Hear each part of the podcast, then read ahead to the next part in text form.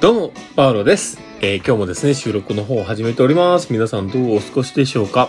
えー今日はですね、祝日ということで、私、パウロはですね、久しぶりの祝日のお休みをいただきました。まあよかったなーという感じもあるんですけど、ただまあ、その、祝日でですね、やることもいっぱいあったりしていたんですけど、まあ今日ね、自分が今住んでいるところがですね、あの、3LDK、縦長のね、3LDK の、ちょっと本当にこじんまりしたお家なんですね。で、そこってすごい、こう、狭い感じはね、その3人とか4人とかでは感じなかったんですけど、こう、子供が今4人いる中で、その 3LDK のこの狭いお家で住んでいるってところって、すごい息苦しさがあるんですよね。だから、そこをなんとかしたいなっていうのをもともと思っていたんですよ。で、だから、そこで、ちょっとどうしようかなーってこう思って、今日、ここの、今住んでるところをね、紹介していただいたところの方とお話をしてきたんですね。で、その時に、まあ、あの、さすがに4人はっていう話をしてたんですけど、まあ、もともと分かってるよ。そんなね、4人も住めるわけないわって思ってたんですけどね。まあ、そこのところをね、こう話し合いをしながら、まあ、次に向けてね、こうやっていこうかなと思ってこう話をしておりました。まあ、そこのことも含めて、ちょっと今日はね、あの、雑談会という感じでお話をしていきたいと思いますので、あの、学びを得たいと思って、こう聞いてる方にとってはですね、本当に外れ会になります。まあ、そんな感じで最後までね、お付き合いいただけると嬉しいです。えー、パールのマインドブックマーク。この番組は、看護を楽しくをコンセプトに、精神科看護の視点で、日々生活の中から聞いているあなたが生き生き生きるエッセンスになる情報をお届けしています。ということで、えー本題に、えーまあ、入りますが、まあでも、あ、その前に、あの、ちょっと、えっ、と、広告というかね、えーさせてもらおうと思ってます。で、私の、えーずっと、あの、言っている、その、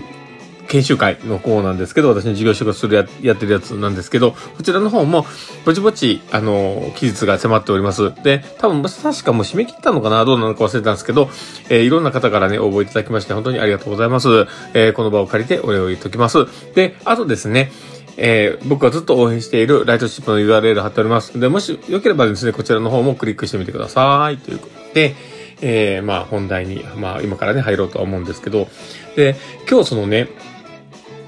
まあ、あのー狭いお家からですね、脱却、脱脱却ということで、頑張って、えー まあ頑張ってというかね、その新しいお家をね、探せたらなと思って行ってきたんですけども、その方とはね、すごい久しぶりに会ったんですけど、あの、まあ、向こうも思ってるかもわかんないですけど、まあ、変わらない体型でっていう 素敵なフォルムをしておられてですね、僕もちょっとこういろいろ話をしながら、懐かしいなと思いながら話をしてたんですけど、まあその時とね、比べて、あ、子供が増えてるってことだったりね、家族が増えるってことに関しては、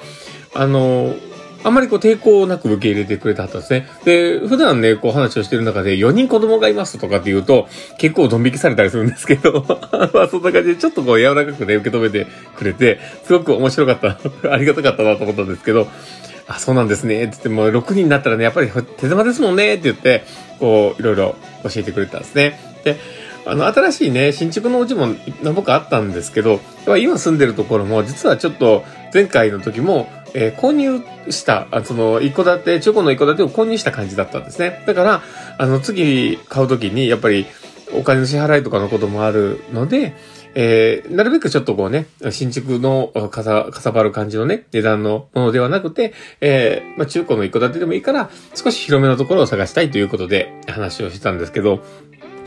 まあそこでね、出てきたお家がですね、まあちょっと面白いなと思うんですけど、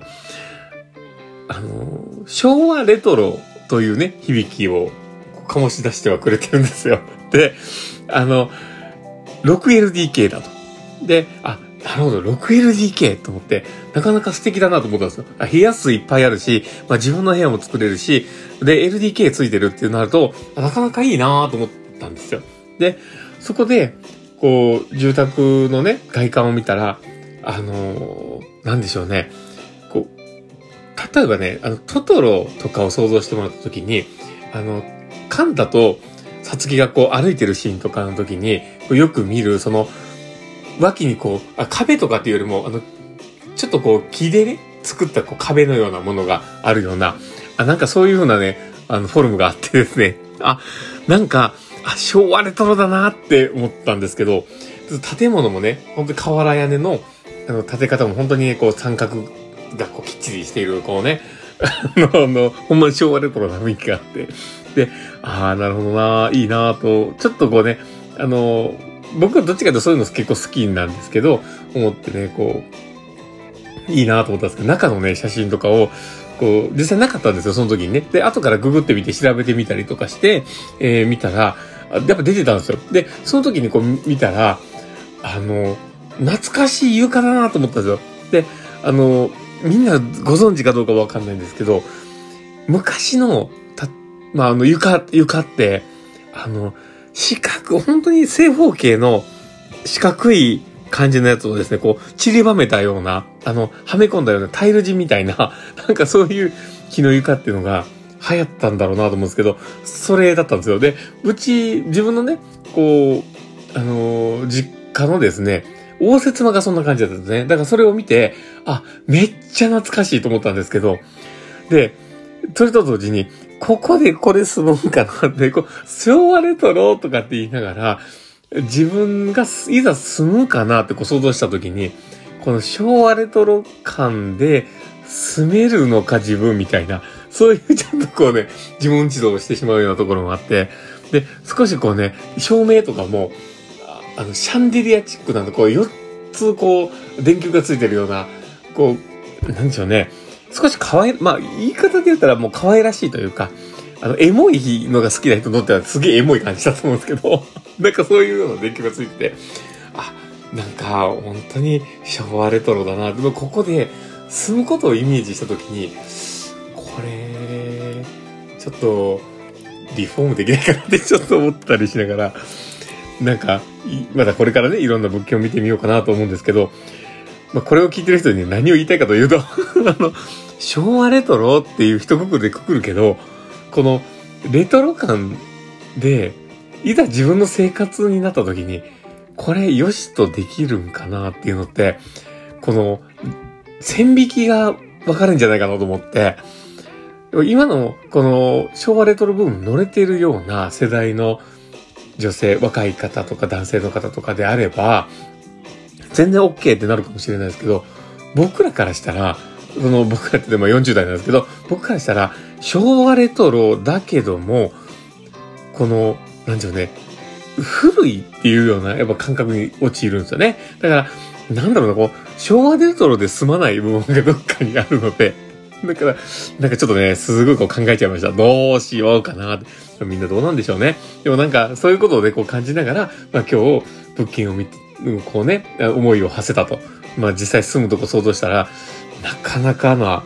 根性いるかもしれんなっていう、ちょっとどこかそういう気持ちを持った次第でございました。まあ今日はそんな感じのね、雑談会でございましたので、もしよければ、えー、まあ面白かったなって方がいたら、ぜひあのフォローいただけたら嬉しいです。で、あとですね、あのリアクションも残してもらえたら嬉しいです。で、えー、僕はね、基本的にリアクションいっぱい残してもらえると、本当に喜びます。どっちかと飛び跳ねたりします。なので、もしよければ、あの、その辺もね、よろしくお願いします。ということで、今日はこれで終わるかなと思ってます。この放送を聞いたあなたがですね、明日も好きな一日になりますようにっていうところで、ではまた